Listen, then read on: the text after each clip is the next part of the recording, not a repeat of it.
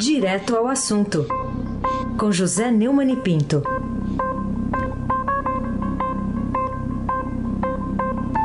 Oi, Neumani, bom dia. Bom dia, Raíssen Abaqui, Carolina Ercolim. Bom dia. Almirante Nelson e o seu pedalinho. Bárbara Guerra, Afrânio Vanderlei, bom dia. Clã Bonfim, Manuel, Alice Isadora, bom dia, melhor ouvinte, ouvinte da Rádio Eldorado, 7,3 FM. Aí se aqui o craque. Bom, hoje na primeira página aqui do Estadão, uma das manchetes, desemprego e auxílio menor travam crescimento. Queria que você falasse aqui para a gente sobre as consequências práticas dessa constatação na, na crise da economia e também isso aí na consequência, em consequência na luta política das eleições gerais de 2022. É, o Estadão é, dá esse título, né, é, com destaque, e cita algumas opiniões de especialistas. Né.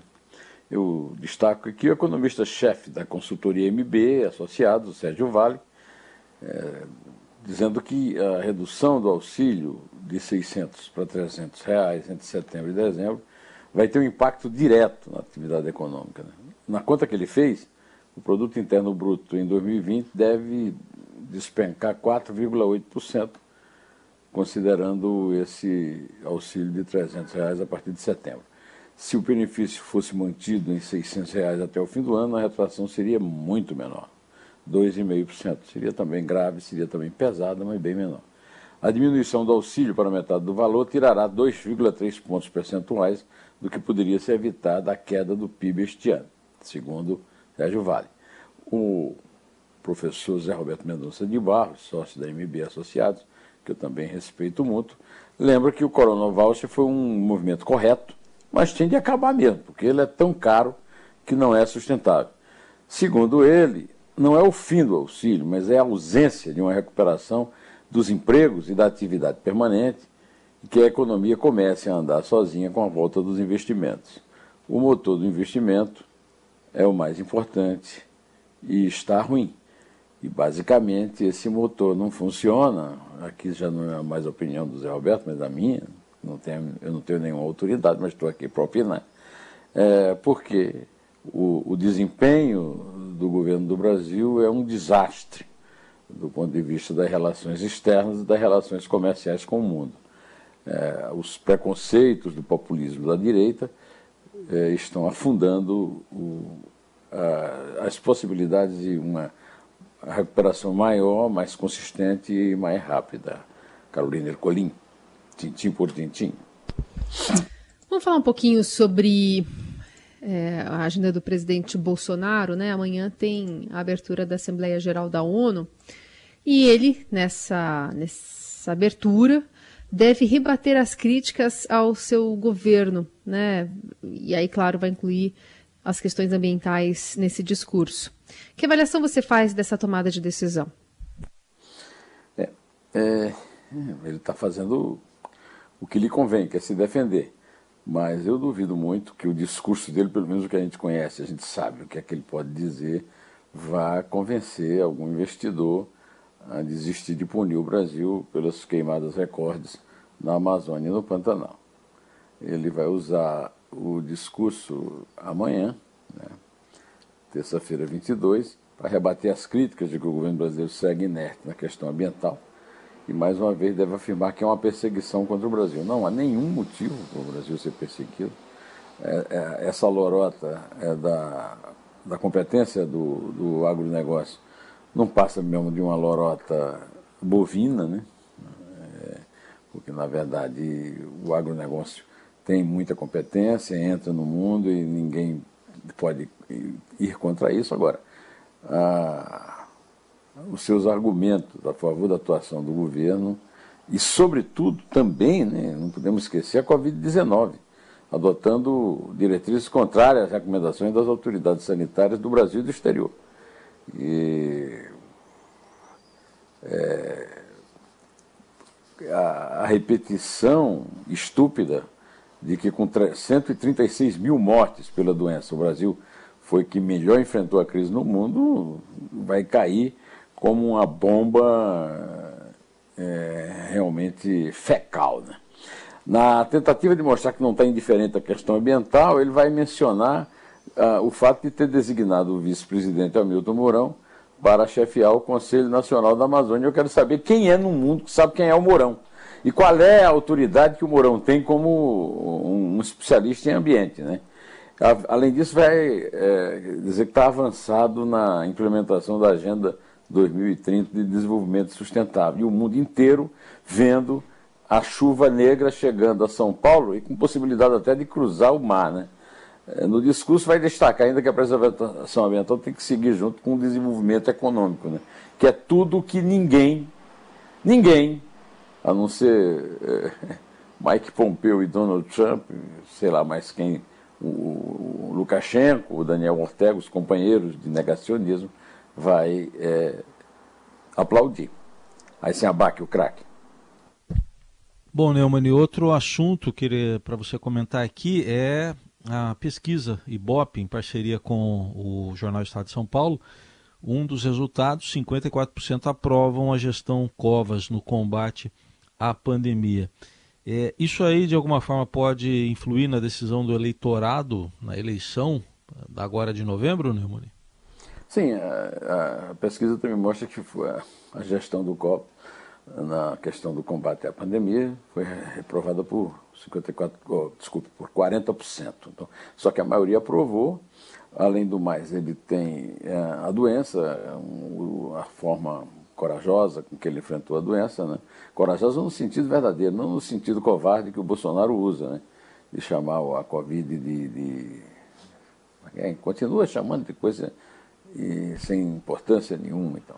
O prefeito enfrenta um câncer, gripezinho, mas ele agora usou uma outra expressão, né? insignificante, uma coisa assim. Né? É, então ele, o prefeito é, conta também com uma informação na pesquisa do alto número de eleitores que não é, é seguirão uma indicação do Bolsonaro, o que demonstra que, ah, mais uma vez, o Russomano, que está liderando a pesquisa de intenção de votos para a eleição de novembro e dezembro, né, é, está tomando uma, uma atitude meio suicida de ficar desesperadamente à procura de um apoio bolsonarista. Carolina Ercolim, tintim por tintim. Bom, é, ainda a gente repercute é, os ex-chanceleres brasileiros que endossaram as críticas do presidente da Câmara, Rodrigo Maia, sobre a visita de Mike Pompeo, né, o secretário americano, aqui ao Brasil na última sexta-feira.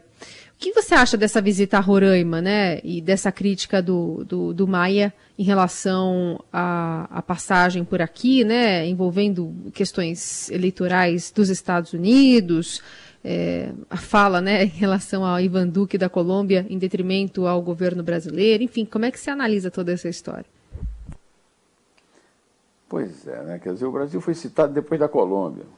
Todo respeito eu tenho pela Colômbia, sou um admirador da Colômbia, ah, agora, é, é, mais uma demonstração de que o Jair Bolsonaro, além de é, bajulador, de sabujo do Trump, ele não presta atenção nem no próprio. É, se diz tanto né, rempli de sua mesmo, né? E, e, no entanto, ele, ele não repara no coice na cara, que não ele, mas o Brasil leva com esse servilismo absurdo dele. É, não tanto pelas palavras de, absolutamente elogiosas do Mike Pompeo a respeito do Ivan Duque, mas, sobretudo, pelo fato de colocar o Brasil em, em, em posição inferior à Colômbia, quando, até como lembrou muito bem o Godoy, na diplomacia usa-se a ordem alfabética. Agora, como o Bolsonaro é analfabeto, talvez ele não saiba que o B vem antes do C, né, Carolina? É, os, é, o, a, os ex-chanceleres é, é, José Serra, Fernando Henrique Cardoso, que foi no governo Itamar Franco, né, Luísio Nunes, Celso Amorim, Celso Laffer Francisco Rezec, é, endossaram uma crítica dura que foi feita pelo presidente da Câmara é, dos Deputados. Eu não costumo elogiar o, o Rodrigo Maia, né? mas, nesse caso, eu acho que ele tem toda a razão. A posição do governo brasileiro é covarde, estúpida e subserviente. Não é o nosso papel. Não, é, é uma coisa que mataria de vergonha o Barão do Rio Branco, que é o patrono da diplomacia brasileira. Assim, abaque o craque. Neumann, agora pedir para você aqui compartilhar com o ouvinte também da Eldorado uma análise que está lá no, no, seu blog, no blog do Neumann e também no seu canal do YouTube sobre o bolsonarismo. Quem é que analisa?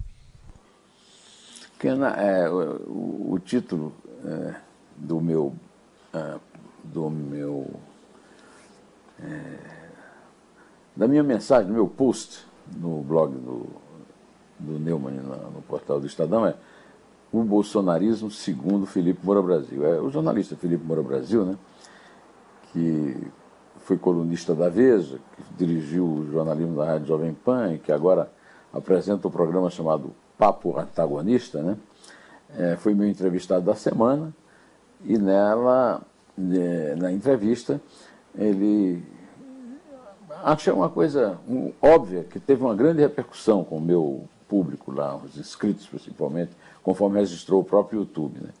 é que não se mede a, a gravidade da corrupção pelo dinheiro roubado, pelo volume de dinheiro roubado. Muito embora vê-se que nessas denúncias de peculato, né, ou seja, o, é, desvio de dinheiro público para fins privados, é, crime do qual a família toda, Bolsonaro é, é metida na política, é acusada, né, o presidente no seu gabinete na Câmara, né, de acordo com a reportagem da Folha, e da presença da Natália Queiroz, filha de Fabrício Queiroz, o operador do mesmo sistema no, no gabinete de Flávio Bolsonaro na Lege, é, o Flávio Bolsonaro e o Carlos Bolsonaro na, na Câmara Municipal. Né? É, o, o, o, furto é o furto, a corrupção é a corrupção. Então, é, essas denúncias são gravíssimas. E o Felipe e eu achamos que elas não estão tendo a, a repercussão que deviam ter. Né? É, nesse, eu aconselho que você vá até o meu blog do Neumann, no portal do Estadão, e, e procure a entrevista, como também entrevistas do Paulo Marinho, Modesto Carvalhosa, Walter Mairovitch e Eliana Calmon, que a antecederam. Né? É, o, o, o Felipe segue o, o pai do liberalismo econômico, Adam Smith, que escreveu que numa nação conturbada pelas facções, sempre há, sem dúvida, uns poucos, comumente muito poucos, que conservam seu discernimento livre do contágio geral. É, somos cada vez menos, né, Heinz, no Brasil, mas pelo menos ainda estamos aí. Estamos de pé e dignos, não curvados como o Brasil de Bolsonaro ao Trump. É, contra tudo que. a favor da reeleição que está cada vez mais ameaçada. Né? Carolina Ercolim, tintim por tintim. Outra notícia, né? O Flamengo revela que seis jogadores estão com Covid. A Comembol não adia a partida da Libertadores. Queria entender o que, que você acha dessas decisões. Ah, eu, como torcedor do Flamengo, devia ser grato à diretoria pelo grande time que formou no ano passado mas é, completamente crítico em relação. Primeiro, deixar o, o, o português, o, o, Jorge Jesus, embora. Segundo, de contratar um auxiliar né, de um técnico, não um técnico à altura. O time fez o maior vexame da história. Não é da história do Flamengo, da história dos campeões da Libertadores. Nunca um campeão da Libertadores apanhou de cinco é, no campeonato seguinte, em que defendia o título. Né? Agora, é, o Flamengo está tendo um comportamento, depois que teve um comportamento desprezível em relação ao caso dos meninos queimados lá no, no Ninho do Urubu, está tendo ainda em relação à torcida, a obrigar e conseguir do, do Marcelo Crivella a abertura do Maracanã para o jogo do dia 4 de outubro contra o Atlético Paranaense. É, e está tendo uma revolta geral com a, a, qual eu me alio. Não tem nada que ter jogo, estádio aberto né, neste momento da pandemia. Né? Ah, então a, a, a postura do Flamengo é, não justifica, mas explica a goleada e lamento muito pelos cinco jogadores que foram, é, seis jogadores né, que foram é, contaminados, Diego Ribas, Bruno Henrique, Michael, Felipe Luiz, Maurício Isla e Mateuzinho, mas é consequência natural dessa política estúpida, idiota, é, é, de desumanidade e desapego à vida humana. Eu diria até que chega a ser, parece bolsonarista. É, pronto, Carolina, falei o que eu queria. Eu desejo a todos uma segunda fecunda e uma semana bacana. É três. É dois. É um. Em pé.